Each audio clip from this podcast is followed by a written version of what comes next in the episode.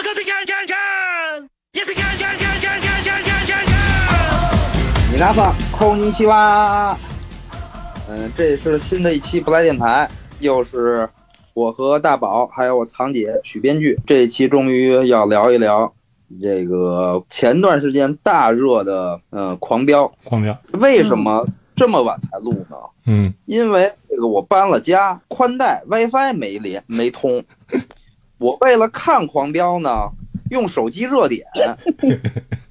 支持 iPad，把我把我流量用完了，剧是看完了，结果没有这个流量录播 客， 就跟你说后面三集省一省录播课吧。所以这个耽误了几天时间。 对，就一直说那个什么省省流什么这个，就是给总结一下省流省流，本来是个梗，到你这儿是个真事儿。对，啊呃，那我先介绍一下那个基本情况啊好，，老规矩介绍基本情况，然后狂飙啊，一共这个三十九集，然后单集片长四十五分钟左右，呃，豆瓣儿有六十二万六千人给出了评价，嗯，分数是八点五分儿，应该是非常高了，这六同时具备这个人数和分数嗯啊，六十二万人真是相当多，相当高了，而且还是八点五分儿，嗯，而且我真的是觉得，就是这个前后没没差多长时间的，这个平原上摩西我们聊完了，我们才意识到才三万人在豆瓣上打过标记。对，然后三一开始讨论度很高，我现在也完全不见见不着讨论度了，是但是狂飙这一直都还有一定热度，然后包括因为这个呃张颂文主演的这个高启强，嗯各种这个呃表情包。对，对，啊，这个小视频啊，真呃就是哎他的二创一直很活跃。对一直很活跃，嗯，就这个你看已经剧中有一段时间了，然后这时至今日到今天，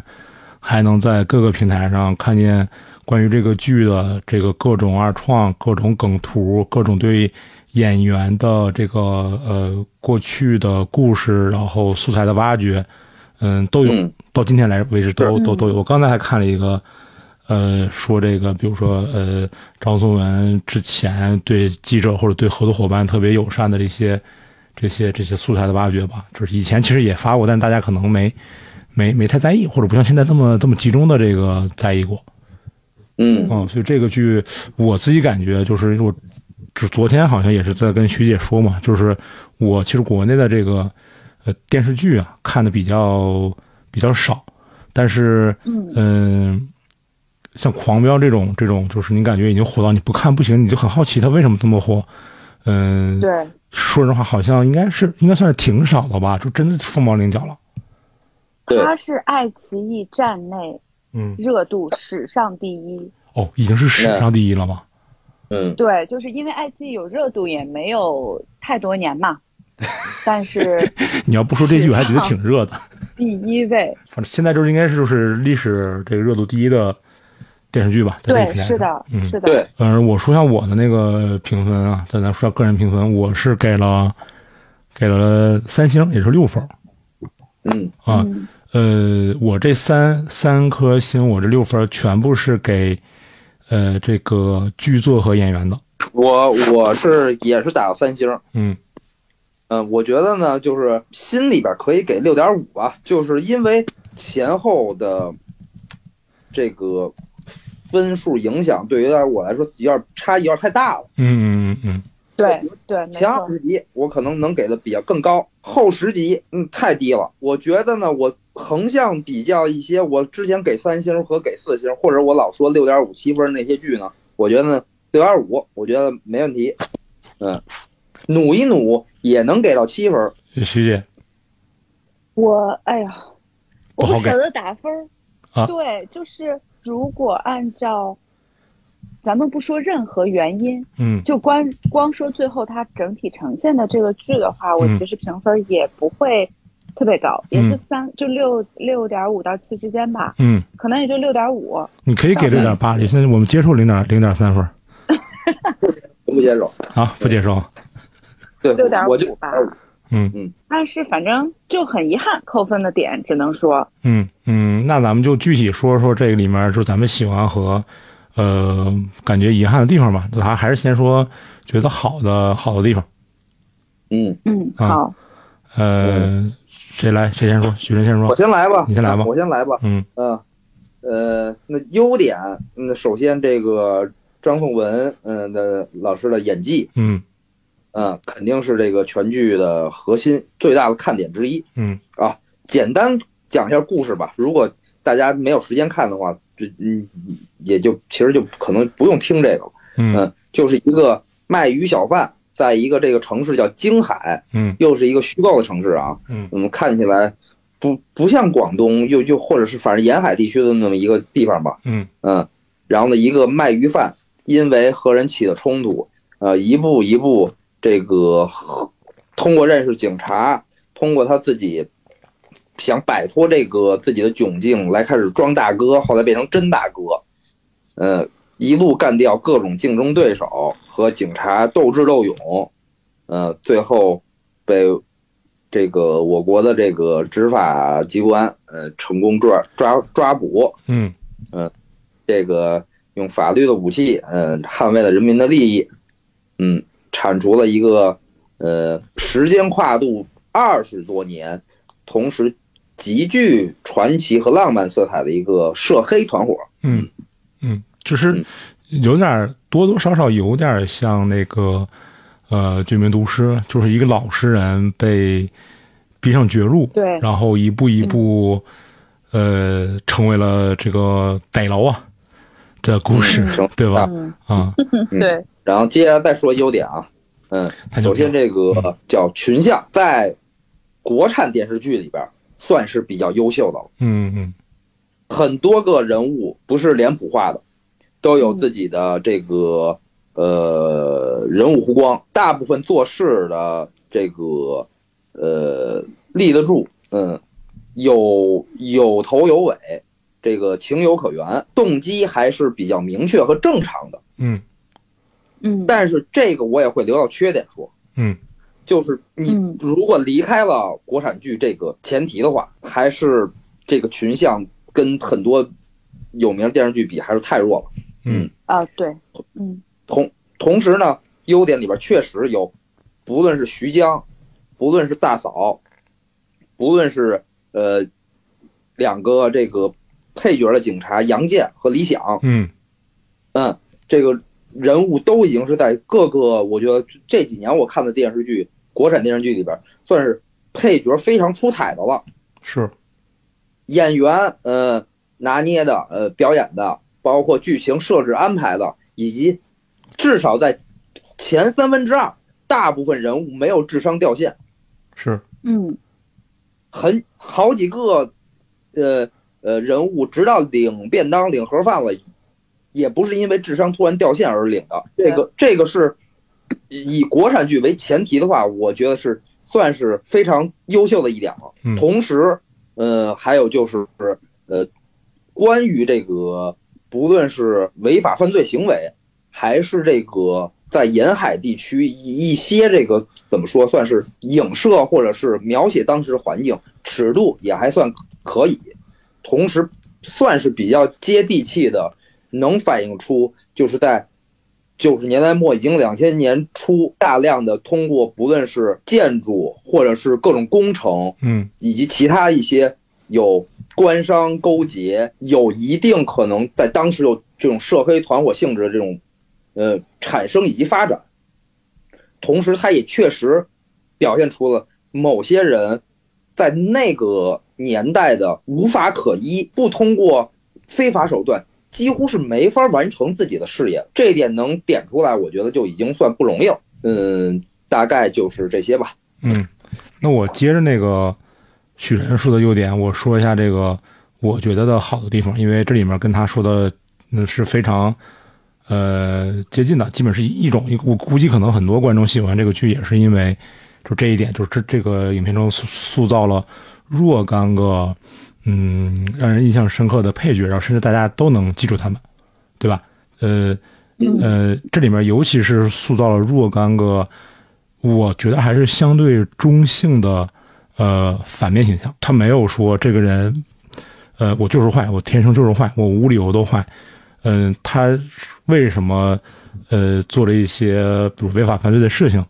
呃，他做了违法犯罪的事情之后怎么样？其实都交代的比较清楚，然后也符合一个人的人性的一个正常的反应。塑造力批这样的人，我觉得这个也是，嗯，可能我看过的为数不多的国产电视剧里面，嗯，尤其是这种就是扫黑啊，然后有这个明确的黑白或者是正义邪恶的这种对抗的这种故事里面，嗯，不太常见的。嗯啊、这个确实是，呃，非常非常非常好。然后另外一个就是，我觉得特别好的一点是说，说这个剧不引起了一个就非常非常多和大量的讨论嘛，然后大量的大家的讨论其实都落在所谓的这个实力派的演员上，大家都会发现，比如说这个剧中啊，比如说张颂文啊，张颂文老师也是演了很多年的实力派演员，然后以及包括，呃，就是呃是风驴的，对不对？ 就是啊，演对风风驴，的，风驴的也好，麻的也好，呃，包括那个演那个李宏伟的阿如那也好，对吧？就是人家不是说那个从网吧找来的，人家都是正规的，嗯对吧？就不是从网吧工地或者是或者是从这找来的，都是人家都是。呃，正经的参加咱们全国这个高考，完了有文化课，完了有这个科班都啊什么？科班毕业的，对，都是那个正经参加考试，然后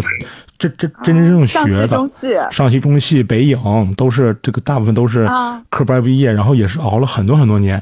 有一些人，比如像张张老师，这真的算是熬出来了，对不对？呃，有对有有一些人可能还没不算是完全熬出来，但是呃，也都是踏踏实实的演戏、接戏、想办法琢磨戏，让呃更多的喜欢，比如说影视或者消费影视作品的更多的观众意识到，说不是只有流量明星演的那个东西才是东西。有更多的人，对他们对这个行业更有热情，甚至是赌上他整个的人生，然后去做这件事情。呃，他们更职业，他们更努力，然后他们也努力了很足够久的时间，才能得到一个这样或者那样的嗯机会。也许这个机会并不大。嗯，这部戏我觉得让很多这里面很多的演员都得到了这样的关注，这是一个特别特别呃，我觉得特别好、特别正向的事儿。嗯，啊我还想补充一下，我嗯觉得就是这个剧的 casting 特别准，嗯就是他对于各个角色选的那个演员，有的是角度刁钻，但是最后呈现出来非常准，就是类似贾冰啊，对什么，呃，包括李李宏伟啊，什么杨健呀、我觉得他找的那个点特别准没错，啊，没错，就是不是你你想象中那种城市化的黑社会小混混，虽然驴驴疯驴子好像是有一点是是，城市化，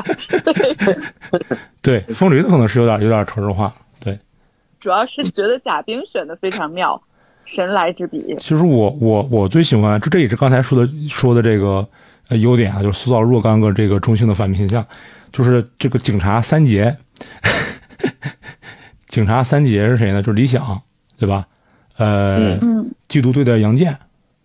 嗯，然后还有那个一直在跟这个安心唱对手戏的这个张彪，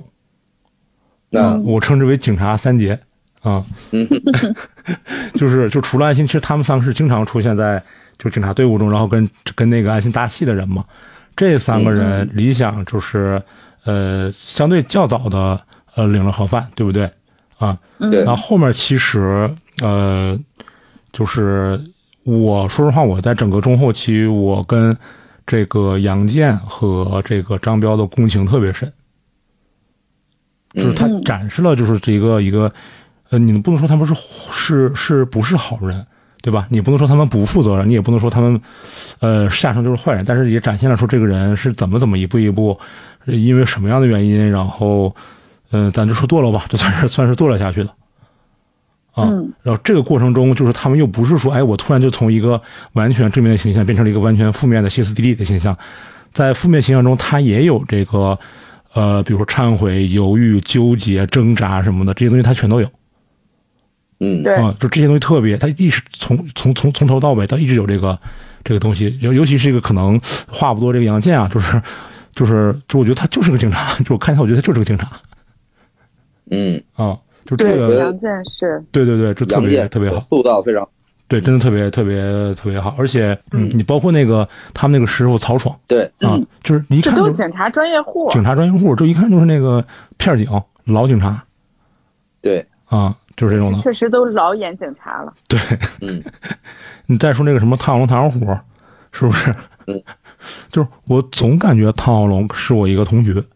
就是总有那么一个同学，他就长这样，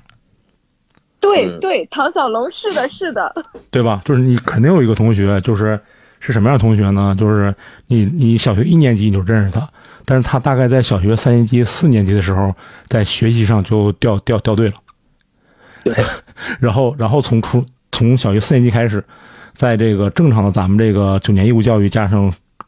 高考高考这条线上，就彻底离开了这个队伍。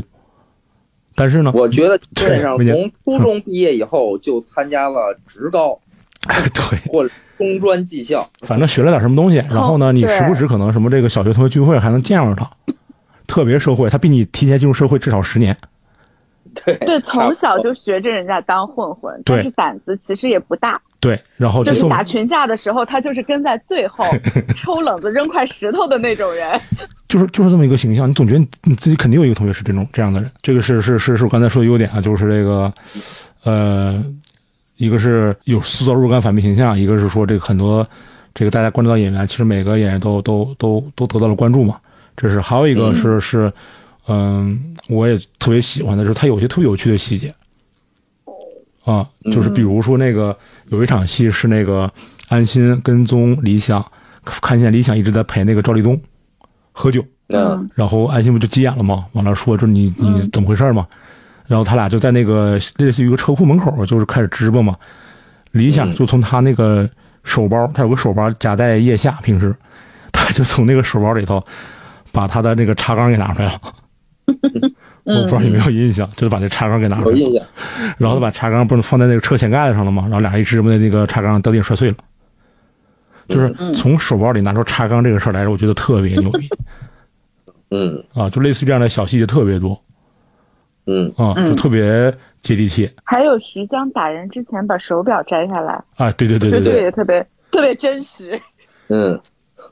对，就是这类似这种小小的细节，其实挺挺挺挺挺挺那个什么的，挺花心思，挺有意思。对，这种小细节当时看到都是觉得惊喜，惊喜惊喜，嗯真的是惊喜啊、嗯应该还是演员带来的大部分。是吗？嗯，对，就是我具体到我觉得这么也细的细节，应该都是演员带来的。没错，啊，然后以及像就是这个是接地气的部分啊，这种细节，还有就是，呃，我觉得有点超现实的部分，就是那个比如说，呃，高启盛拿冻鱼打人嗯这种细节，就是其实他拿什么打都可以，理论上来说他拿什么作案都可以，但是他对在车上拿了冻鱼这件事情呢，又在那么一个夜就是夜间环境下，这个呃的这出这场戏，然后有这个灯光配上他那个拿鱼打人，就特别的。有点有点那个呃，就是彭浩翔，你知道吗？就是那个啊彭，浩翔或者是林岭东，对，就是有点黑色幽默，又有点残，又特别有点残酷那种那种感觉。嗯对，但是呢，这种拿冻鱼呃打人的这件事情呢，又符合扣回了就是李宏伟第一次见到他的时候。呃，对跟他说你是个臭卖鱼的，高启强你是个臭卖鱼的卖鱼，所以最后他拿一个冻鱼去打这个人，看起来有点不可思议，就是他同时扣了题，又表现出了这种荒谬和冷酷的感觉，嗯所以对，这它是有象征意象的嘛。对对对对，就是这一段，我觉得就是这种细节特别特别好。嗯，我大概就是这些。徐姐，说说还有还有什么补充？我我的优点其实是呃两个突破性，嗯一个是就是我觉得这个首先这个类型嗯它是一个稀缺类型，在这之前，呃，就是这个去上之前，我只是一直听说它尺度很大怎么样的，但是我脑子里想的可能大概还是扫黑风暴的那个样子，嗯，就包括嗯他第一集也完全就是扫扫黑风暴的那个样子，对你想不到二三集以后他会往这方面走。然后后来我就看到十几集的时候，其实有一集和第一集是完全一模一样的，我就想可能对他是后来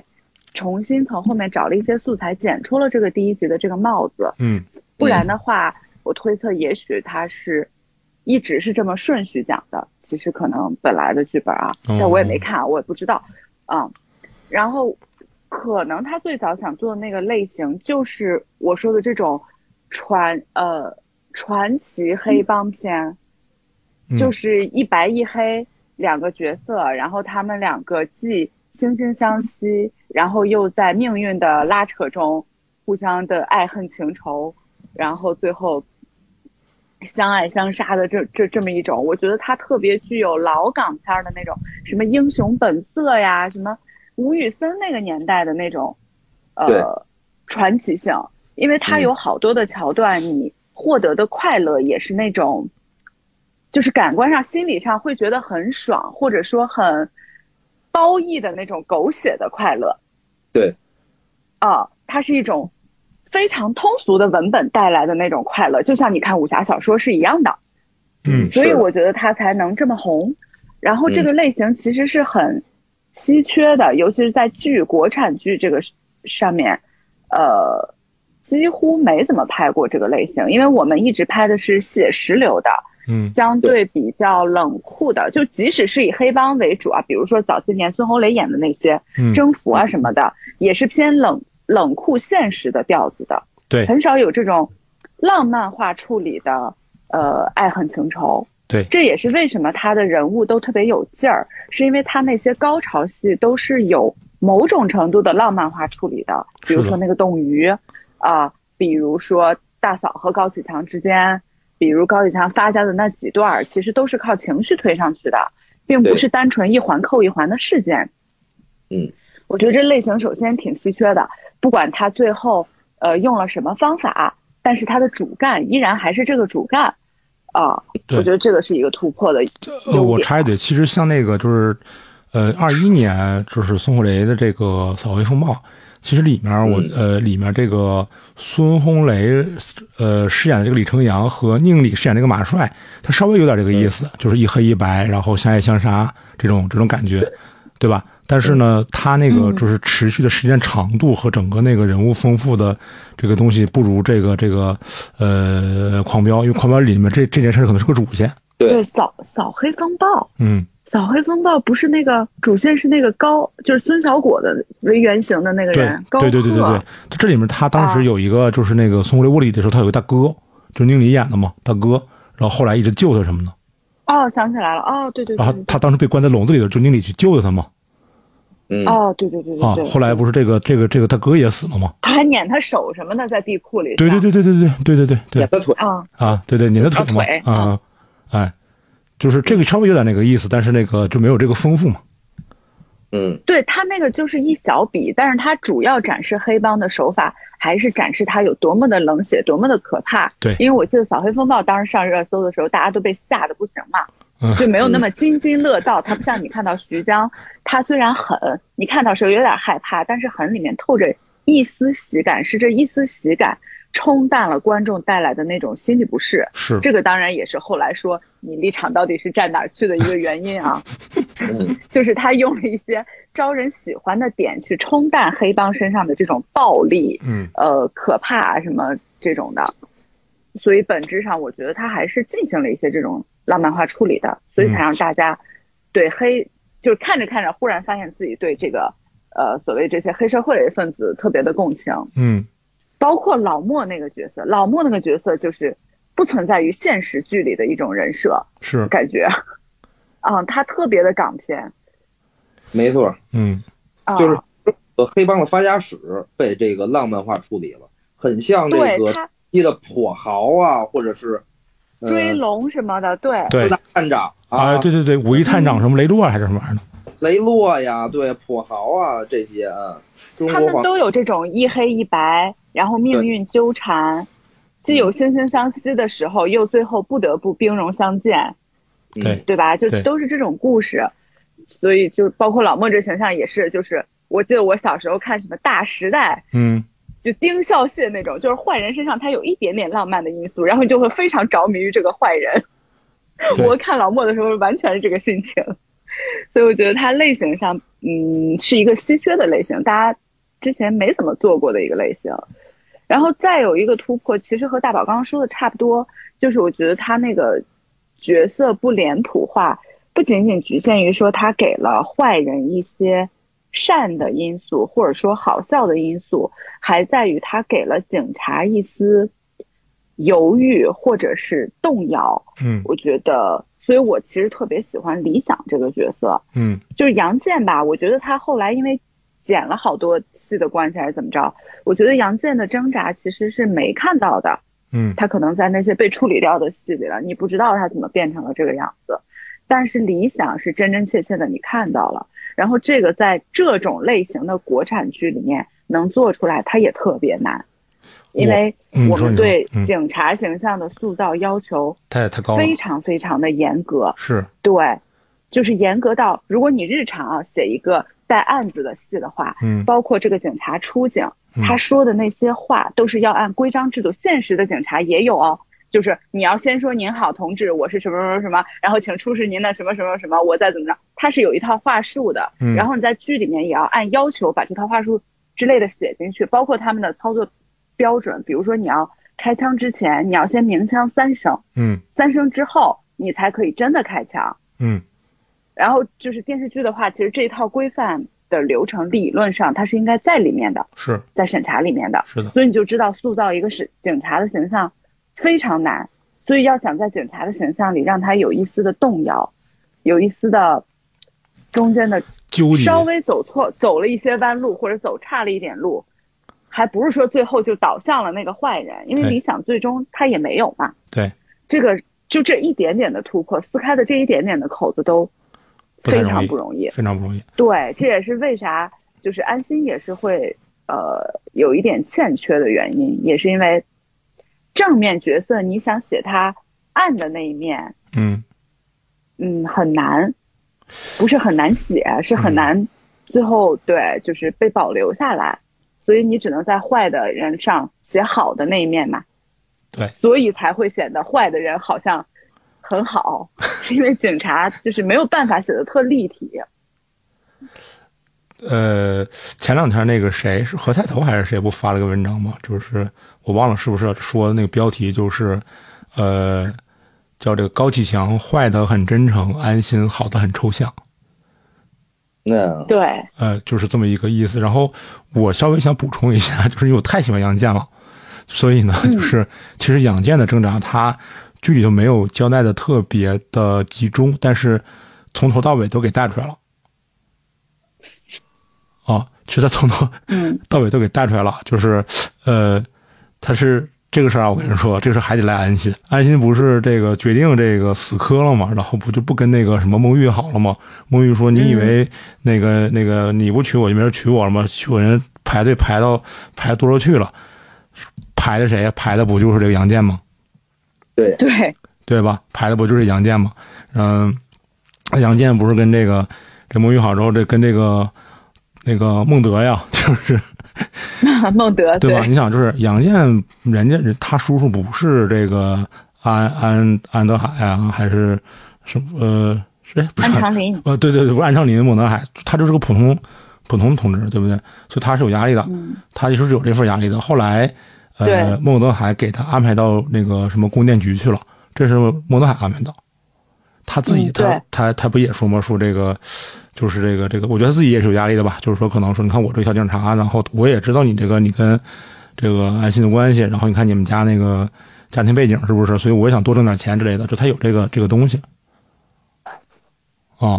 我觉得如果按照网传的剧情，嗯这个角色可能会更丰满一点，就是嗯他其实是孟德海的白手套嗯，嗯，啊、对，就是对这样的话，我觉得这个人物可能会更比现在呈现，因为现在他等于是直接站出来的那个大 boss 嘛，对，就跟那个副市长抗衡的另一股势力，对其实是有点勉强的。对吧？就是你说，你我觉得也也合理嘛，就啊姑爷是白手套嘛，那姑对啊这姑样爷的也没话办法大嘛，家姑中爷间说我就会那更姑爷也丰没满办法，对吧？你说他挣不挣扎？他挣扎，但他没办法，就是就是这 么不属于掉到贼窝里了， 不是你倒插门儿，这这这就是缺点嘛，对，嗯是吧？嗯嗯，呃，但不管怎么样吧，就是你真正说你说拆拆开来来，你去分析，像可能就是杨建不算是一个特别特别主要的角色吧，但是也也能拆出来说，你看就是他怎么回事儿，他以前怎么回事儿，他跟这俩人怎么认识的，他他后面是发展是怎么回事儿，我觉得都都讲得出来，咱们作为观众就是看完之后都讲得出来，这就是好。嗯，嗯，哎呀，说完这些，我想给他加到七分儿，鼓励一下，因为太难了，真的太难了。啊，然后你包括那个，包括那个像像像张彪啊，就是这个，就我看出我你知道为什么跟大家特别共情吗？是因为，嗯，就我的观点是这样的，啊就是确实违法犯罪了，确实是这个违法犯罪就应该得到应有的法律的惩罚等等这些东西，但是问题在于就是，呃，比如像张彪，比如像像像杨建，比如像像像那个安心徒弟叫什么来着？呃，鹿晗，这些普通的、呃这些这些这些人吧。然后呢，呃，他们纵使有呃改变这些东西，或者是解决这想解决问题的心，但是他们并没有解决这些问题的能力。呃，这些应该靠呃法律、靠靠法律、靠监督、靠体制解决这些问题，而不能靠一个又一个的个体。作为个体的话，你要说，哎你说对这东西你怎么没坚持住啊？我觉得这是这是把、对，你明白吧？是的就是嘛，苛就你责你这这个个体没有，他承受能力是有限的，你不能说你怎么没坚没坚持住啊？他得有坚持住的条件的，他不具备这条件呢嗯，啊，所以哎这是个啊，我还想，我又想起一个人，就是安长林。我觉得安长林的塑造也挺不一般的，就是他从头到尾立场好像都站得很正很稳，嗯但是他为了获得能说这个话的权利吧，嗯然后嗯他在早期的时候其实是选择了一某种妥协的，他不是对那种眼里揉不得沙子的人，他只是把那个网眼弄得特别小，让一些小的沙子过去了。对对，对，但我觉得这个态度也是特别值得商榷的吧，是他本身就很中性。啊，没错我觉得这个角色也很微妙。是的，就是他经常说一些就是穿着这类似于就是穿着这警服还能干事儿，你脱了就更没得干了，类似于跟后期的理想有一些相似，相，对对对，就是这种嗯，想要曲线救国型的吧。但事实上，我们都知道，你到了那个高处以后，这些其实都是借口了。到了那个高处，就对所有的都是妥协，都是不容易。你走出了这一步，你回不来的，你回不到对那个正确的路上了。你小对警察的时候回不到，你变成大警察了，依然回不去。更回不去了。你以为你加你入加入了他们，你就能改变他们吗？不会的，是只会越陷越深。对，所以这个其实是安慰自己，或者说，对吧，让自己能够好好的过下去的一个对借口。借口，对对， 嗯自我安慰的一个理由吧，借口吧，嗯，嗯，嗯，他只是不去做坏事，不意味着他站出来去反对，或者说去真正的抗争了。嗯， 嗯嗯，啊，呃，我忘了我最近看了个什么东西了，反正就是有这么一个表达意思，就是我觉得还挺适合安昌林这个角色的，就是其实他可能在这个剧里面，他只去说了，只去支持了他可以支持的部分，但是他知道的远远比这些多。嗯，对，因为早期我一直一开始的时候，我一直以为安长林是坏的，因为你记不记得那个游轮啊，对游对对对艇抓捕的时候，是他劝孟德海说这个事儿你必须得请示市长，对对对对就是你必须对得请示市里啊。对，然后他明明知道请示了市里的结果就是他们那抓捕行动可能就作废了，但他依然那么坚持着。所以我一度就以为说，嗯，他是不是那个坏人保护伞？对，而且我觉得这他长这样不当坏人有点说不过去，对吧？然后还有一个优点就是，我觉得是本剧的的重大优众多优点之间之一啊，就是我觉得塑造了一个国民大嫂，哦，对对对对，对吧？我觉得至哎少呀这个大嫂真的是，至少塑造了一个黄河以北的那个国民大嫂，啊嘉玲以后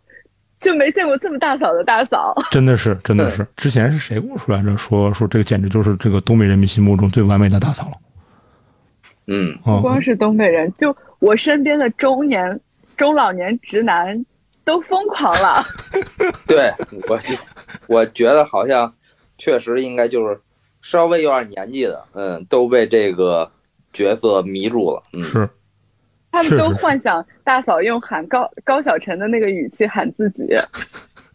高小晨，我给你脸了是吧？嗯，完没了办法，我觉得这那些人基本上都过了这个，比如说十年以上的婚姻，在家庭的地位当中跟高晓晨差不多，应该基本上就是结婚十年以上，你应该就相当于有多了一个妈。嗯我怎么感觉之前你好像谁你好像说过这话？对，我一直都在说嘛，就基大概嘛，这意思就基本上就是结婚十年以上，嗯，你逛超市的时候都会有一个声音跟你说你不需要，把它放回去，大概这类的。优点还有什么什么什么要补充的吗？优 点差不多了吧就这些，第二个环节就是缺点啊，啊，缺点聊聊缺点。嗯，嗯，这个首先这个所有人都会吐槽的，就是一上来就是这个配音和口型完全不挨着。嗯，嗯，第一集，我他妈以为我我都以为我是这个 延迟了，我这手机热点不行，还是日本这网络这么差，我我这个得翻墙回去啊。我这我这这这不这我都不知道，我说这这这剧里边这这是后配的，这是我看看错了还是什么情况？还是音画不同步？看了半集才觉得哦，可能真是这样，这他他他就是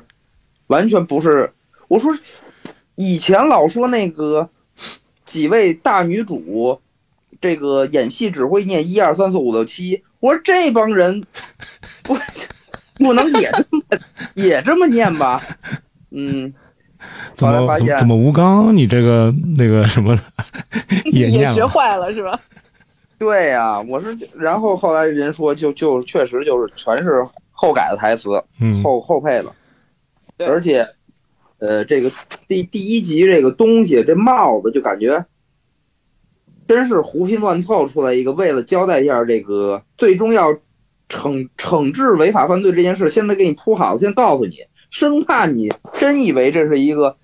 跛豪一样的只讲这个犯罪故事的一个传奇黑帮大佬呢。嗯嗯，我们这个这个正义的这个督导组还是先先这个出来了，跟那个扫黑什么那差不多，基本上只在办公室里边说两句话。对，哦，它不仅仅是剧透，说最后除了它的这个作用哦，就理论上你这个剧的代入视角是谁，观众相对来说就会比较共情和嗯代入谁，所以它必须确保观众共情和代入的是安心。哦，就是对如果你从高启强卖鱼记，你那个共情感会更强，后面你就会说甚不至过来觉了嗯得警察是添乱的，是反派，就想说快跑啊，别让他抓着你啊！对对，这个这个很重要。是啊，就是现在不尺度不可能这么拍嘛。嗯，但其实你过去的老港片，再回归以前的老港片，那有的是只拍反派这边，正派正就所谓的这个正正派呃角色都是很弱的嘛。一般都由刘德华扮演。 对，嗯刘德华也演过武雷洛嘛，嗯，对对，就是，呃，说远了。然后嗯第二点就是这个张译老师这个 这个不知道是哪儿的普通话，实在是我用了好几集才适应。哦，主要他那口音不稳定，你要是稳定下来一种也行，比如说上海普通话、江浙普通话，对，它不稳定，它有时候有东北腔，有时候有福建腔，有时候有江浙腔，不是对他东北腔的时候是卧底的时候，不，它尾音有时候会带出一点点。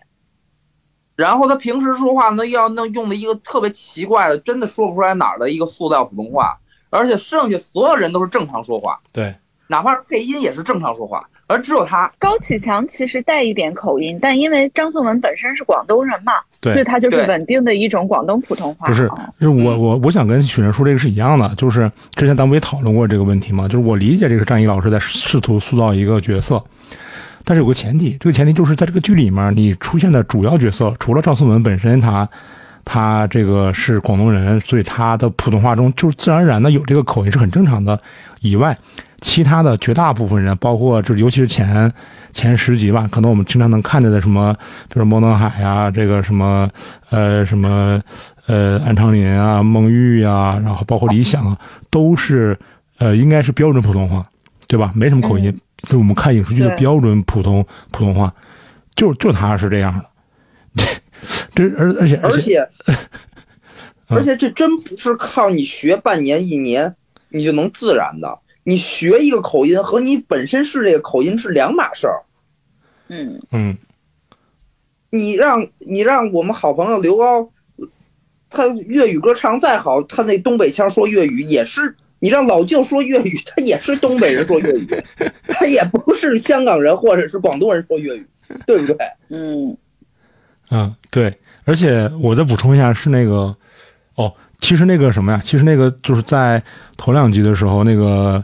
呃唐小龙、唐小虎，然后去找这个高启强麻烦的时候，其实他的用词也挺粤语普通话的。嗯然后头两集吧，它是这个偏粤语普通话的这种表达方式啊，呃，可到后来就变成了普通话和偏东北话的表达了，就没有对那，个后来就全掰回来了。就掰回来了，也不知道怎么回事儿。就是这个，就是一个，确实是个是个是个问题。这就是一大硬伤。而且而且我有个疑问啊，就是，呃，看起来它这个场景设置的是南方的沿海城市，然后可能偏广东，嗯因为可能大家容易被那个这个张颂文老师给给带进去，所以可能大家默认为可能比如说广东的某一个什么像什么顺德呀，或者像什么那那种地方啊，然后为什么为什么我们不能多用一些比如说广东的这个演员跟张老师搭戏呢？这个我还挺挺挺挺好奇的。我觉得这个不是这个就是 casting，你肯定首先要想整体的气质合适。嗯其实考虑不到语言体系上，因为演员你默认他都是会标准普通话的，张颂文老师肯定也会，嗯他也不都是他也可以说这种，他也可以说完全不带口音的嗯，啊。所以你在 casting 的时候不会去想地域这个问题的。哦。张译本身也是北方人，啊哈尔滨他人，这个普通话，人家还真不是半年啊，嗯他从鸡毛飞上天嗯开始之后，他好像就，因为那个是讲的一个，好像反正就是江浙地区的创业的故事嘛，嗯七十年代七八十年代，嗯、浙商嘛，好像是啊。然后那个他那之后就会了这种，嗯，长三角地区的普通话，那他只是不是特别稳定，因为他不是一个标准方言嘛，所以不是特别稳定，我感觉他。是，这个这个跟江浙普通话也完全不搭嘎呀。是啊，嗯嗯，所以呃，反正很莫名其妙。然后、这个呃，虽说大部分人物我都觉得还算立得住，但是有很很多个关键点，也都是莫名其妙的掉线和拉胯。嗯哎，比如请说听那个逻辑怪 许晨的，对，比如说这个，这个这个，呃，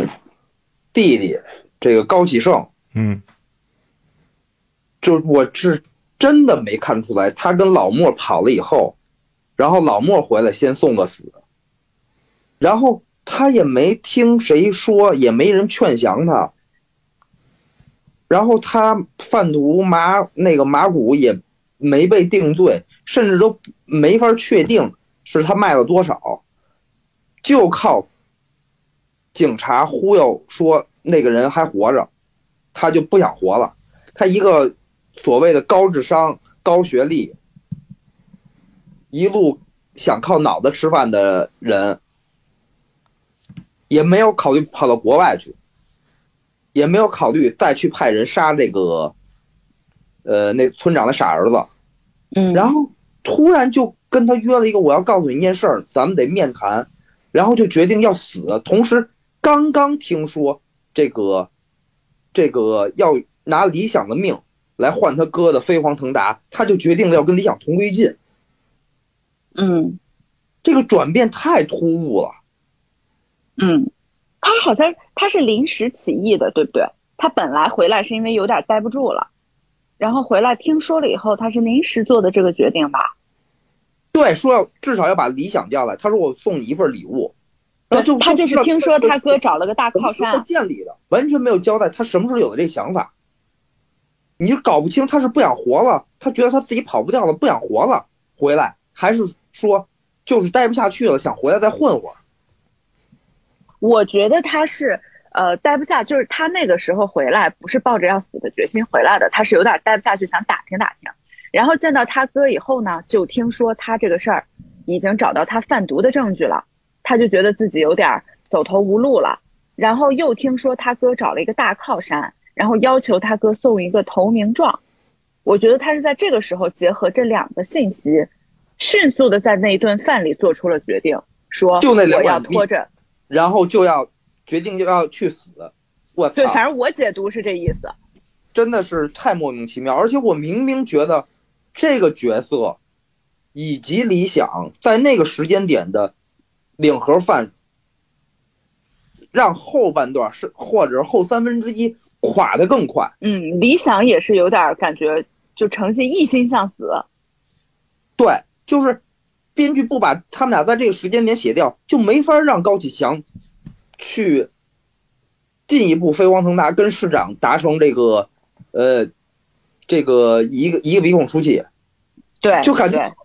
但是呢，但是在这之后少了这两个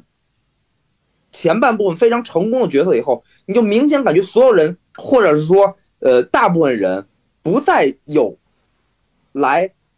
帮安心以及高启强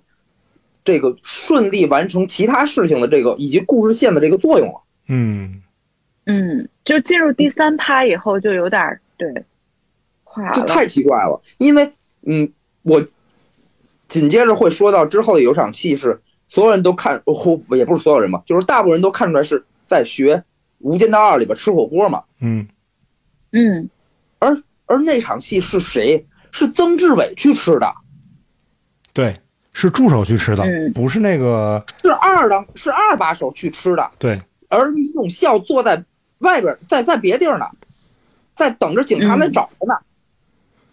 可不是高启强这种亲自去吃的，这个设置一下就差了好几个档次。同时，不是说这个导演是《无间道》的执行导演吗？对，那自己用过的这个桥段那么经典，再用一遍，反而把自己最大的这张牌先拿去当曾志伟那个角色去用去了，完全没有那种自己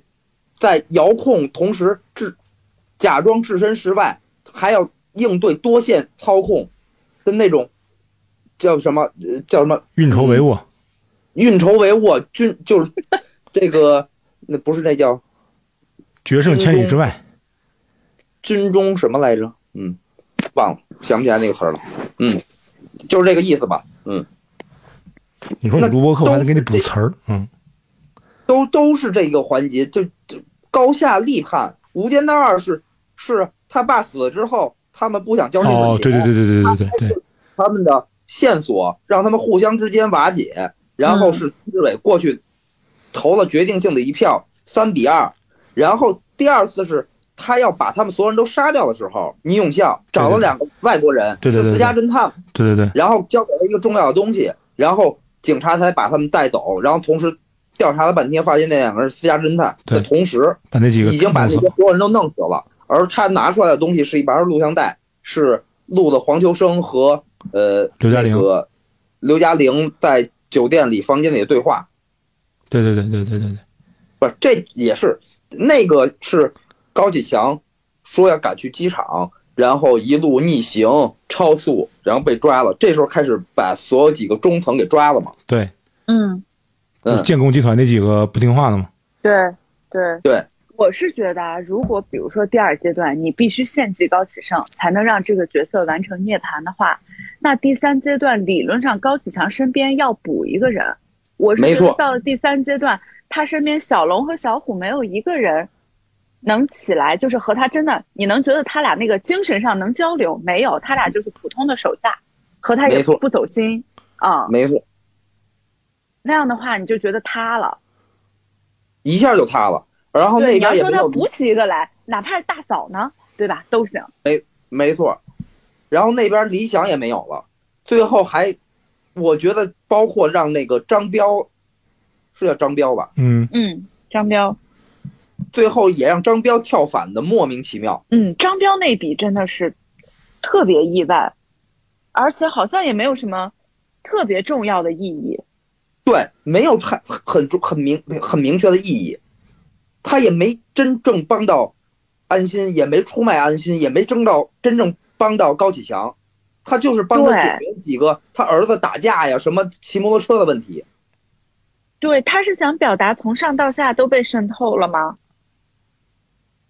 应该是想表达这件事儿，但是他在哦两个人物之间并没有更多的对手戏，一直都是一些细枝末节，然后就把他跳反了。再加上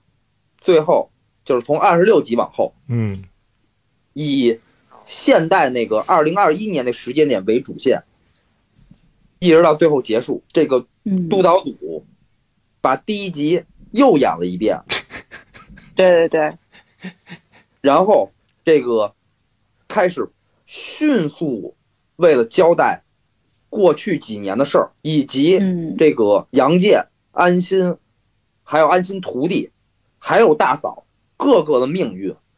不停的有点仓促，对，对，不停的非常仓促，为了赶紧把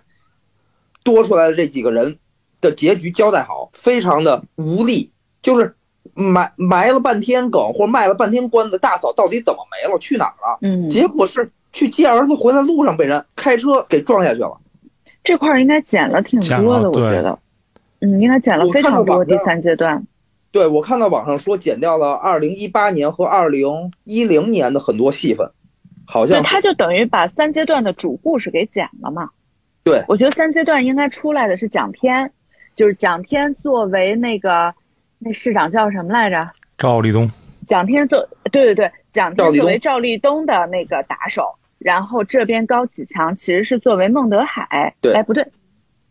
对对，啊，对对对对对，其实就是应该对是孟德海。对，应该是这四个人之间的对立嘛。但是如果他改了主线的话，那可能蒋天的戏也被大幅度削减了，那这个就搭不起来了。对所以第三阶段这时的候故事，对，这时候就要说到我之前说那个优点也是缺点。嗯就是只在国产剧里边能作为优点，就是说人物的呃很多个人物都算勉强立住了，大部分人嗯没有突然智商下线去领便当，啊、嗯然后呃也算做事儿是情有可原，有动机，呃有始有终，有头有尾。但是如果你对比一下一个三十九集体量，也就是说有大概有四季左右的美剧，你就会发现，就是还是太过于依赖两个主演了，嗯，嗯，对，真的是太不舍得把更多的戏份让给配角了。当然了，我可能假设我现在举个例子，比比如说我举《绝命毒师》或举举《风风骚律师》，可能有点过分了啊，毕竟他可能能入入选，可能呃本对世纪对对，有甚点至过分。甚至是电视剧史上的前十啊。但是嗯如果你呃你去看一些，比如说包括小众一点儿，我我我看过的，比如《白粉飞》嗯，或者是一些呃黑帮剧，他们真的很愿意，或者说舍得把镜头推给主角以外的人。哎，嗯，哎，我不，我我我我也不算是补充吧，我我我有个想法啊，嗯，就是这是不是有可能是这个就是中美电视剧，呃，这个这个整个模式或者创作模式不同带来的？就比如说这个，呃，不是，比如说就是这个，就咱们国内的电视剧目前的这个模式，基本上还是比如说我说三十九集就是三十九集，呃，这个从一演到三十九，然后这个剧就结束了，对吧？呃，它有可能会有第二部，但是呢，是呃是另可能是另外一回事儿了。但是美剧的话呢，就是它可能会有试播集，对吧？它试播集，然后它头几集，然后它第一季，然后这时候可能，呃，平台或者是有线电视再去看说它会不会去预定第二季或者第三第三季，呃，它塑造更多的这个配角或者是其他的线，是可以把整个故事做得更丰富，然后发展出更多的可能，也许才会有第二季、第三季。因为有一些剧可能你随着时间推移，你发现最受人喜欢那个可能不是你想象中的那个某一个主角或者某一个配角。对吧？这种情况是出现过是这样的但是咱们这边的话，就是你已经定好了，它必须是这个是这个长度结束。是这样的啊，嗯首先啊，嗯这个剧在网上盛传的说，一开始是四十二到四十五集左右，嗯被剪了三到六集的戏份，这是网络传言啊。嗯嗯但是呢，就是以我个人的观点或者是想法来说啊，首先我觉得就是，呃，主演或者是主演的经纪公司，甚至以及是以及投资方或者是平台，就是不能要求你的主演戏份被减到更少，嗯需要呃请来了花大价钱或者说来秀演技的撑演技的演员更多的出场。第二就是美剧是边边写边拍。嗯虽然我很难，一我在小的时候很难接受，现在有时候我也因为被网飞惯坏了，我也受不了这种一集一周一集，然后一年一季的这种形式。但是他们在写完第一季之后，因为不停的有观众反馈，他们就是会拓展配角在第二季以及第三季的戏份。对嗯那这个就是创作上的先天优势了，对这个就不跟多少到底有多少集都没有关系了。对，是我在第一季播完之后，这个角色我想让他死还是不想让他死，我之后才决定。许晨说的那个成本控制啊，是一方面的原因，就是我只是花这么多钱请这俩演员，然后我一直拍别人，然后别人也未见得演技很好，这个是一个挺重要的原因，是出于成本控制。但是还有一个挺重要的原因是我们的收视习惯的问题，就是你们可能还是偏精英阶层啊，你们能够看群像剧，也能接受。但是其实中国从话本小说开始，我们的观众就习惯捋着一条主线走，然后就集矛盾就要集中在这几个人身上，所以，呃，事实就是有好多群像剧播的都不是特别好，是所以有可能也是因为所以群像剧本身是有实验性质的，嗯嗯是危险的，嗯。然后还有就是你要把，还是说嘛，就是你要把戏更多的集中在角儿身上嘛。对。啊所啊，以你给到别人可能真的会跑那个注意力，嗯，你无法保证。嗯就是而且再加上这个不是边写边编排边拍，嗯对你我们像都不可能有第二季的打算呀，就是一就是一个故事呀。没错没错，但是就是哪怕你就是一个故事，那你像。呃，《绝命毒师》之后有《风骚律师》，是因为那个角色在《绝命毒师》这个故事里太出彩了，才决定投资的他的衍生剧嘛。同时，那个炸鸡叔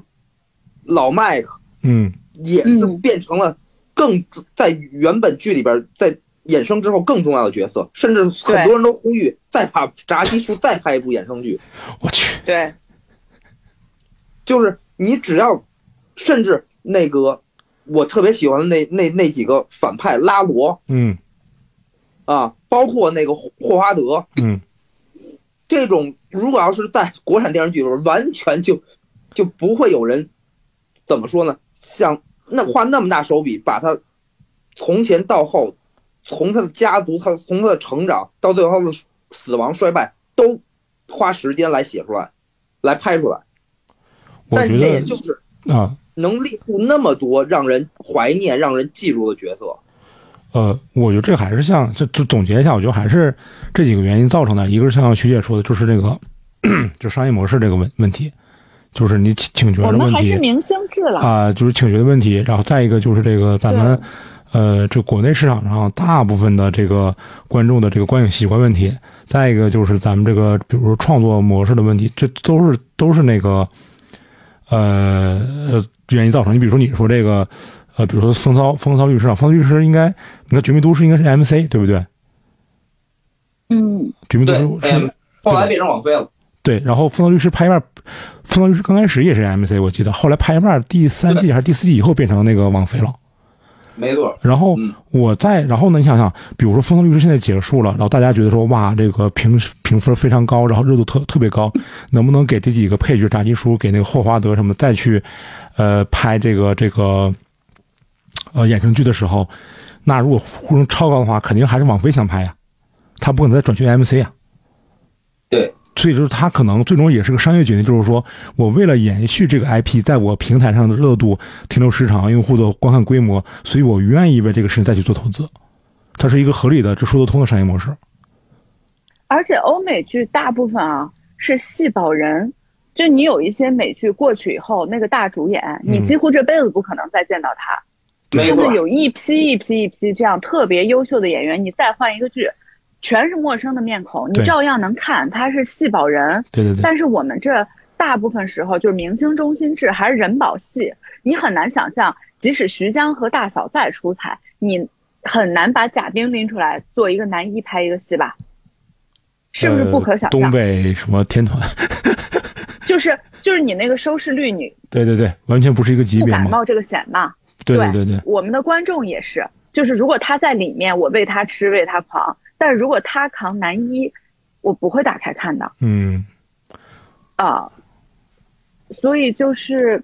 很现实这个问题，对我们基本我们基本还是人保系，这也是为什么演员和明星在我们这里显得格外重要的原因。嗯，这也是为什么编剧在这里觉得不满意的原因。就不太重要 嘛，事实也是不太重是要。是是是是，这个是两个市场不同、若干原因不同不同导致的吧，就是很遗憾嘛。很遗憾。嗯嗯嗯，那还还有那还有吗？呃，我先这样吧，你们俩先说，我这个跟着你们俩了，没准还能再再套骂点几。句。嗯嗯嗯其实徐姐这个要说的这个遗憾，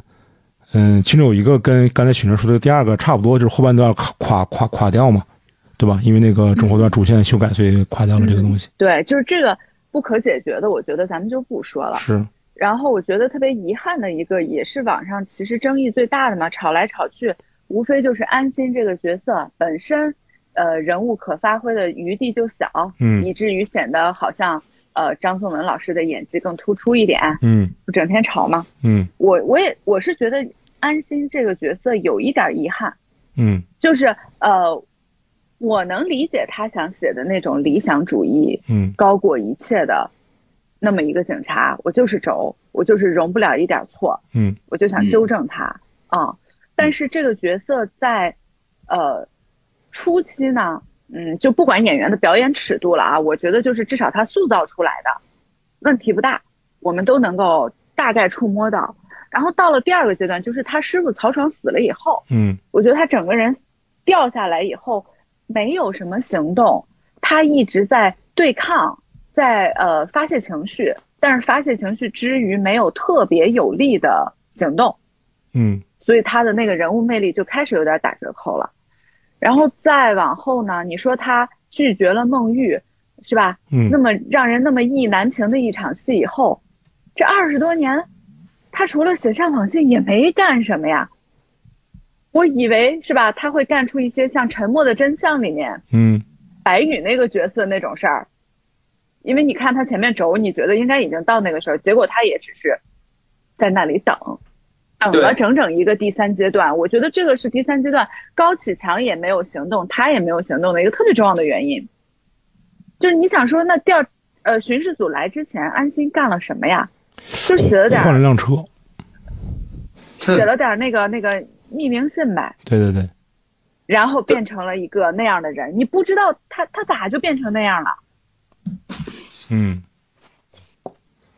对吧？嗯然后所以到了后面，呃，他再起来的时候就一直没起来。嗯我其实觉得安心这个角色应该有更多的行动力，他或者是哪怕具有破坏性，他才能和高启强合起来。但是现在是等于是他俩分道扬镳以后，高启强成为了更好的自己，安心没有更高也没有更低，他哪怕再低一点儿也行，是吧？狗血一点儿，再低一点儿，我感觉他现在平了。呃，我特别同意你说的，就是这个角色的遗憾点在于，嗯、怎么说呢？就是，嗯，没有成为更好的自己， 不不不不，他他也许可以成为一个更好的自己，也许他可以成为一个更坏的自己，都 OK。呃，但是呢， 就是像你说，他是平了，他呃，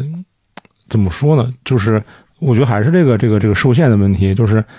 呃，这个高启强毕竟是个反面角色，所以他更好或者更坏，他更纠结，反而可能在这里面都更行对自由一些。但是安心毕竟代表的是这个咱们公安干警嘛，所以你不能让他在这里面去有道德他上的主瑕要是不瑕能疵违，纪，他不能违纪，对他不能有瑕疵。实际上对，从这两个角色的这种对抗和关联看的话，如果安心这个角色本身有阴暗的一些东西，或者是他以前那么注重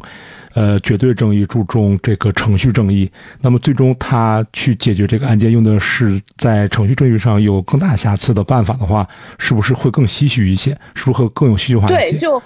哪怕他是为了收集高启强的材料不择手段了，对对对对，或者是是他吧用了一些什么啊别的、别的方法，反总而言之，他不是绝对的程序正义的时候，他最终为了就解决一个我们都知道的要一个坏人，然后他用了一个程序不正义的办法的时候，大家也会感觉说，哎，这个东西呃怎么样很好看，对不对？但是他不能，他必须是在道德上，在在在程序上，在所有这些上不能犯错的一个人，对对吧就是一个全方位的好人，就必须是一个全方位就的意味着一你没个有全方位的好空人，间嘛，对对，啊、哎，所以就是你不然的你话说你你最说他能后就是干要嘛？献祭自己，对呀，你说你说他能干嘛？他啥也干不了。就是，也就是对简单的总结一下，就是说，如果一个人哪怕他在公安队伍里，他如果完全遵守规章制度和我国法律的话，他就是啥也干不了，他就只能等等等督导组， 没他错，就是嗯啥也干不了，他就是啥确也干不实了，确实对啊，他什么也干不了，他只能等督督督导组啊，对，只或者是你违纪然后死了，自杀了，对嗯就沉默的真相，那个力量也很大。对反正他人都死了，你也不能再追他违纪吧？对，嗯，这个没没没办法，现阶段就是就是不是没办法吧，就是说这个就就就就是现在咱们这个我这个情况下，他这个角色就只能这样，嗯，他不就能他是前半部分其实已经铺出来了，对不对？他是一个善良的、理想主义还轴的那么一个人，对前提条件都铺好了，就是到了后边该干事儿的时候没法干。干不了、你怎么干？嗯，嗯，对啊，是没手段呢，他该使手段都使了，接着刚才一个一个说，就是，呃，之前没没说到，接着说一下，就是那个，呃，安心这条感情线嗯，真的是太差了。是先是这个女友，因为这个动飞机、嗯啊，就就不联系了，然后说换了电话号码，也没联系，一下就过了几年，五年之类的吧，好几年反正嗯，五年还是六年，靠孟德海爬约爬到四山，嗯，五年没联系就冲过一好，好了。而且好像还进一步升温了，对他俩啥时候好的我都不知道。他俩好是那个安心主动表白说那时候我不想，将来只能跟你做兄妹。哦，对对对对啊对，就就那一场啊对对，对，领养的时候，对，就那一场，啊，就是两个人的升温也莫名其妙，啊两个人的结束也莫名其妙，两个人破镜重圆也莫名其妙，就写这么烂的感情戏，还不如不写呢。而且你一旦对比到了高启强和大嫂，我操，这边这感情线整个就是一个过家家，真的是胡闹。你都其已实经高启强和大嫂戏也不多，就寥寥几笔而已。对，但就却立住了。对，而这边呢，这个这个走也走得很儿戏，重这个破镜重圆也很儿戏，破镜重圆之后又破镜。 你是想折腾主人公，没错，你想看主人公痛苦，你也呃希望让传递给观众这个感同身受，这传递不了啊。这个他始终对这个分合分合都是那么儿戏的处理，对，都是那种我就真的是你觉得你你冷酷、你无情、你无理取闹的那种分合方式。对，就还还还不如不写呢。我觉得是因为他俩基本靠聊。你想想，大嫂虽然没没有几笔啊，但都是动作。大嫂拿腰带勒高 启强，那一场就建立了，对不对？哎就建立感情然了。后，其实后面他就没怎么再写过他俩的感情戏，就再有而且一场就是大嫂驯夫，对，他都是动作呀。嗯，而且就是据据说是大嫂子有很多戏份被剪掉了。啊、嗯，这个当然就不以大嫂为对比的话，仍然就是你单独看也仍然很差，就是安心和孟玉的这个太太胡闹了。我觉得安心和孟玉已经不错了，最后那个小小五，五我才真的是一脸懵呢。啊，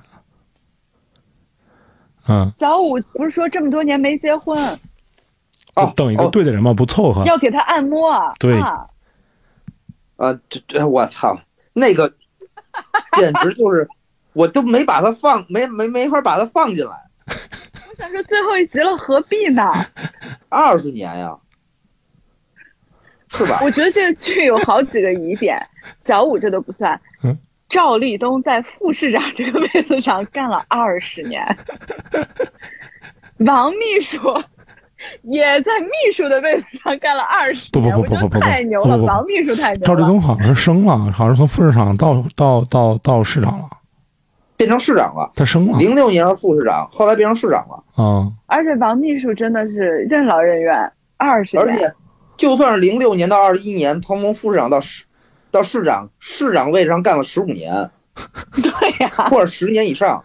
那干了三届政府。主要是这个赵市长啊，不能再上了。为什么不能再上了呢？就是这个不是业绩不行，是这个，呃，你要再上的话，进省里的呢，你你就不能抓他了。对，对他他对老虎最大就大到这儿了。对，老虎就就这啊不么大能个再待儿，到省级了。对，就市级嘛，嗯，嗯，而且还不不能是是直辖市不，能抓是副国级，嗯副国级一律不抓，一律不问。嗯，那省一级也不行啊，省一级还是可以的吧？是吗？在影视剧作品里不行，在现实中应该是可以的。我说的就是影视剧，谁管你现实中？嗯，对，就是这个这个高高高启什么来着？高启兰嗯是吧？嗯，嗯，也是这个吃了顿饺子，迷恋了安心二十年。对，我操，一个是五年不联系，回来见一面就破镜重圆，然后这镜子还得过，最后才把这个二十年这又放出来，还还有一更狠的等着他。你说这主人公感情线，对，这个是有点有点他妈的扯淡了。啊，然后那个，呃，演那个老莫的女儿，这个嗯，也是啊到，黄最瑶后，嗯，一直不给他戏份，还要给他安排一个最后这个假反派的这么一个真举报的这么一个非常重要的戏份，甚至是给高启强最后钉死最后一个这个钉子这个棺材板的这么一个戏份，交给了一个前面戏份那么少的一个角色。对，最让我生气的就是最后决定高启强命运的那一刀或者那一枪不是安心开的，嗯这个是我最生气的。我想说，你写了三十九集的，是吧？一黑一白对立追逐，写啥呢？最后靠举报啊？甚甚至到最后都不是安心劝动了他女儿来投诚。啊，对对，就是他女儿这和当安时心没就什么记住了，关系他爸是他们害死的。那他妈这后三分之一就应该写他女儿，对，而且那你觉得安心这这十几年和孟玉分开以后，他干了啥呀？对呀、他当初铁了心要跟他死磕到底，然后跟孟玉掰了，然后他什么也没干，先把孟玉给错付了，又把高启兰给毁了一半生，最后他女儿也不是他劝降的，哦，我想起来了，这剧还有一个 bug。我那嗯时候看我朋友圈里有一个人说，这部剧最大的问题啊，就是京海的人怎么都太热爱家乡了，出了什么事儿他们都不走。对，绝对不能走， 对，而且不管到什么时候，就是他们都说我离不开京海，你让我往哪儿走？我想说往哪儿走？世界那么大，你爱往哪儿走往哪儿走啊？而且你你你你从零一年这个走上了这个违法犯罪的道路，到这个呃拜了干爹，然后那个加入那个建工集团呃强盛集建建工集团，嗯然后那累积了多少财富啊？得，你对啊干嘛不行呢？对呀、这个就那立不住就，这一下就更塌了。到最后完全可以去日本成立一个黑社会。不是你你接着跟香港黑社会继续斗也行啊，也没有。啊，蒋天对，越到督导组来的时候，这唐小龙前二十多集都不带犯傻逼的。 督导组来了之后，开始逼人去卖血，你妈这九十年代吗？我操！他他他妈重返社会都重返他妈好几年了，怎么又开始用他妈九十年代的路子了？哎，但是我感觉献血这个梗还挺新的，我之前还没有见过这种手段，还觉得挺吓人的。不是那有什么用啊？他要的是钱，他又不是为了要人命。对我只是说它作为一个手段挺新颖的。而且那么大的集团，又是地下赌场，又是这这这这个工程，又是这又是那，我操你！你最后还用人家的种子地、呃种子仓库做开牌局，然后你非要把这么一个明明不反你的人逼反，还必须得是督导组来的时候为了这几百块钱，有道理。 这就是为什么高启盛不在呀、嗯对呀、就到最后必还是要靠唐小龙这种人犯傻逼，然后越是告诉他说你要沉住低气，调你你低先调关停，低调，你越不行，越哎累积了十几年的财富，这时候就差这几几千块钱 了，还要把一个 又借给你仓库又帮你打掩护的一良民逼成这样，最后去警察那儿举报你，这这哎，这关键时刻不，最后就是大部分人物没有智商下限，但你必须得靠几个关键时刻人物智商掉线，才来继续推动这个剧情。对，是的，你那个什么，其实那个，呃，呃，扫黑风暴我还是拿着举例的，因为这两个都是那个扫黑扫黑剧嘛。嗯，扫黑风暴也是，就督导组没来之前嗯没没事儿，越越来越说低调低调，躲躲就过去了，就越越来劲，也一样。 那孙小果不也是一样吗？但是那个孙小果他设计的，他一直就是一个狂就是狂完狂妄的全人没是吧？有，对，是的，他就一直没有数，他就是能把天捅破的那种人嗯，啊、他那个人物是立得住的嘛。嗯，我觉得《扫黑风暴》的后半部分其实处理的还可以，是后半部分比前半部分好，感觉。嗯，然后还有一个疑点，就是，呃，那个他安排两个香港杀手来假装刺杀自己的时候，他到底有没有想献祭他儿子？我觉得他有啊，他承认了，好像高启兰问他的时候，他默认了，因为他说他恨那个谁，他恨高晓晨，如果不是高晓晨的话，大嫂就死不了。但是先是为了栽赃嘛，而且还是一个非常拙劣的栽赃，所有人都看得出来，只不过是把自己的嫌疑以嗯，对，都不是洗掉，而是就是诚心往他身上往这个蒋天和那边抹一下黑，但是所有人都知道嗯不是他们干的。那、然后呢？这而且这个杀抹黑手的钱还从集团走，正规走 账。正规走账，然后蒋天抹黑不行，所有人都心知肚明，是是有可能他苦情戏，同时他还要冒着被自己儿子反杀，或者是得罪他妹妹，还有以及一系列知道真相的人，最后都要对他心这个更大的仇恨，然后他儿子还没献祭掉，我都搞不懂这个出发点到底要不要，太奇怪了。嗯，反正后面是挺混乱的。混乱，非常混乱。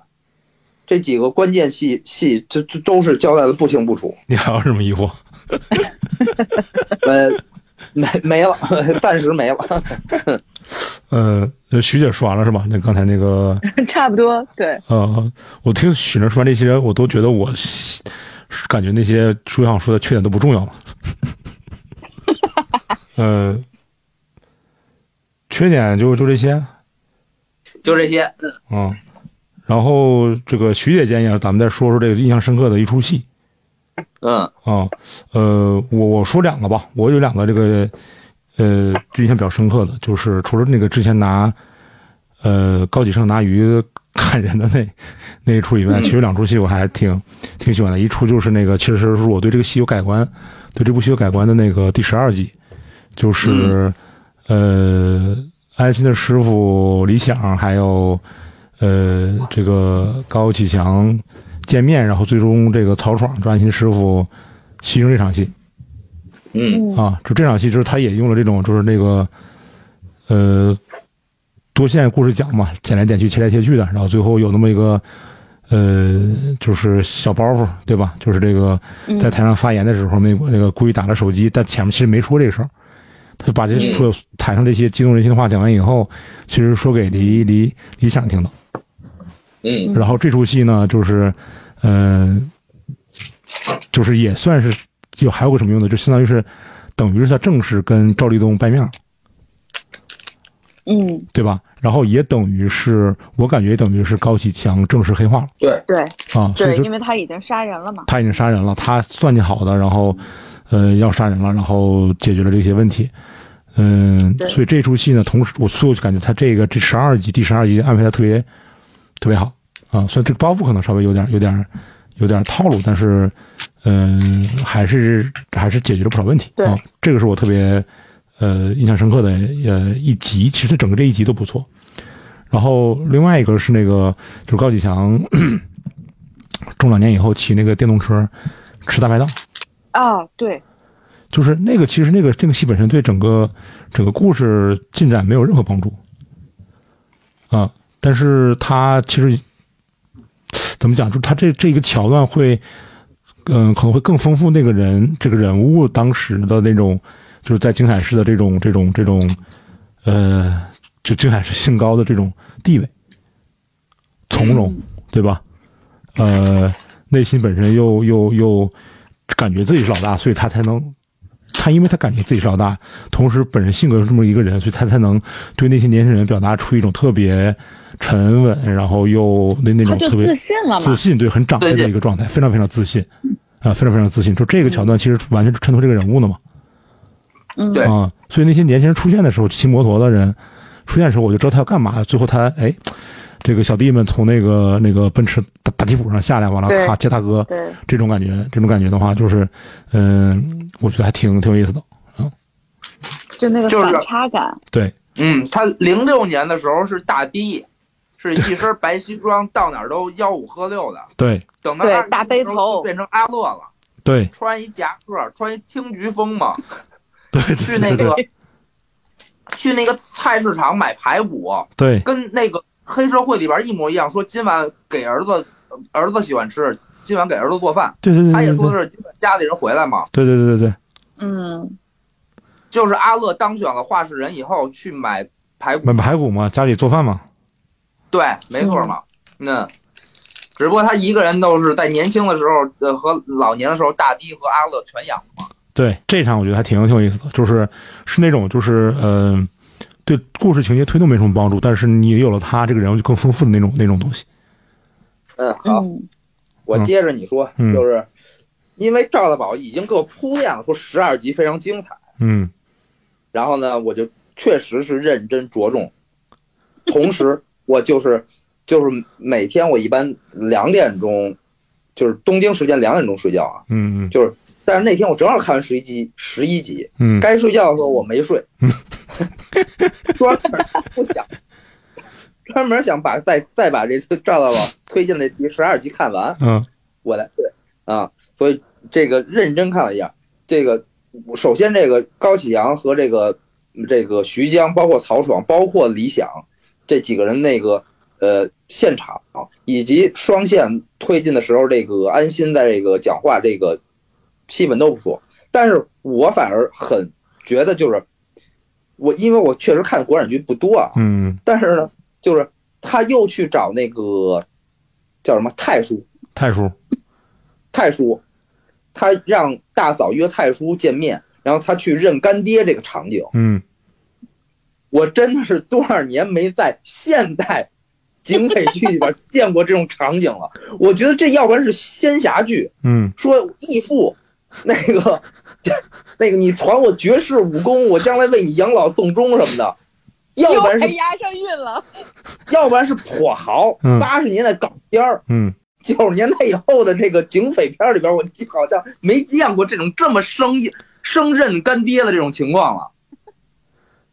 这个就是我说的他那个类型嘛，我就一直说他是那个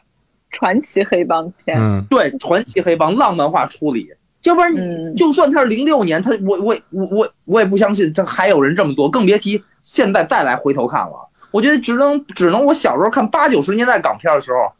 那个加入黑帮，我才能信，或者说我当时才会觉得热有点热血。 我就是有年头没看过这这个场景了， 而且就是靠这个，这个怎么说呀？呃，因为太叔等于设计了他，嗯，他就想让，就算徐江没死，徐江也是徐江跑路，然后他没死，太叔也觉得他不会来报复他，然后他却不光没报复，直接是来认干爹，嗯，这么一极具戏剧化的这么一个桥段，但是确实让我让我去感受到了这种八十年代末九十年代初那些香港黑帮片儿的那种那种怎么说回回味吧，嗯啊，嗯，就你一边我心里觉得我小时候喜欢的桥段就是这个桥段，对对对，就是这种嘛啊，嗯，没错没错，啊，嗯，就是你 就你跟你在尝试仙侠剧里，我觉得才不突兀，现在虽然突兀，我又 又是很很怀旧，很怀旧，嗯。啊，就是怎么说呢？就是你要是硬掰啊，我觉得是是这个，它好多逻辑你都可能掰不对，但是有一些但他就是情绪啊、上去了，对对对，它有些这个桥段呢，就是推着你推着你，哎，你觉得情绪上去了，我靠，我这个爽了，我这个，嗯，好像情绪也到那儿了到那儿了，可能那想咱就那个情绪到那儿，那就那都在酒里呗，那就别说了啊， 就那种感觉啊，对对，这种感觉特别明显，他几乎这些大的高潮戏都是情绪轰上去的，对，嗯，嗯，我就是那个最恶俗的全剧唯一感情戏高光的，嗯就是大嫂拿腰带嗯勒他的那一段儿，嗯， 我觉得那一段儿的那个张力，以及后来就是大嫂差点勒死他，然后后来那个谁来了，警察来了，嗯是吧？对安心好像是来了，嗯然后他们两个又立刻默契的，啊，大嫂拍拍他的肩膀，说没事儿，聊事儿呢，什么之类的，嗯，也是就是那种。好像看什么《英雄本色》、什么《古惑仔》那个年代的那种爱情 剧，呃对，而且有一种很就是，呃，危险又刺激，危心险照的不宣的默契，性然后暗一示，下子对，一下子那个荷尔蒙就出来了。嗯，他俩因为整个剧里边本，身啊、整个剧里边，几对男女之间都没有什么肢体戏，更别说什么尺度大的亲密戏了。而只有这场戏保留是唯一一个看起来像一个性暗示一样，或者说一个，嗯，其他方向的一个性描写一样的一个一个桥段。还有然后我啊、嗯没有了，嗯，嗯许晨你呢？嗯，我没我没有了，我不是不是拜干爹吗？对你这么想的话，半个街是有点奇怪啊，就就是是很奇怪，而且干爹就收了。你说像这太叔这种的，你当时工地上后边站的那八个，是不是早就想拜了？对呀、一拜干爹就收了，不是，干爹知道徐江没了，他活下来了，他不光没记恨他，设计了他们俩，让他们俩必须死一个，他还回嗯来就、就认，他觉得来认他做干爹，他觉得他将来大器可成呗。对，本来是那个两个只能活一个，然后后来变成了一个干儿子的诞生嘛，对，我觉得干爹明明是，就是京海市大哥可以有很多，大嫂只能有一个。谁是大哥，就是大嫂选中的那一个。但是我一直没明白那个大嫂和那个太叔是啥关系就都是认干爹嘛。哦。小他有说里那好像也不是很纯洁的关系。我我依稀看那个网上说，是吗？哦，但是这么看就是相当于就是干女儿嘛。嗯、，对，对对，这么看比较纯洁。嗯，嗯嗯，嗯、呃那没了。那个黄彪我们这一这一期就聊到标标到这这里，标到这儿啊，那就标到这儿了。以上就是我们这一期的不带电台。嗯如果呃观众朋听众朋友们感兴趣的话，多给我们评论留言，嗯我们都会呃积极跟你们互动的。嗯然是后的也感感谢许编剧输出这么多这个呃专业视角，嗯嗯，希望大家观影愉快，拜拜。拜拜拜拜。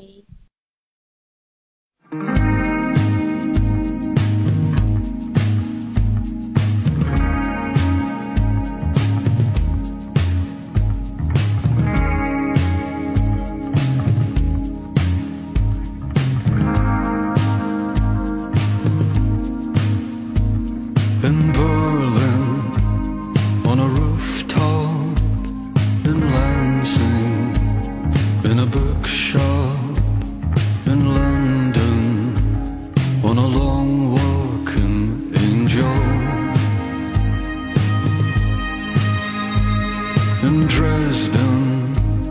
in a big square in Austin on the warm air in London on a lawn chair, an angel. And seen at night with wings out wide, she brings to mind the bridge of sight. One longing look in her eyes, and I'm overcome.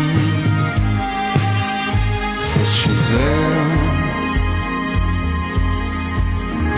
then she's gone. She makes me swear I'll hold on. Wisdoms of word, systems of song beasts become birds, lost becomes one.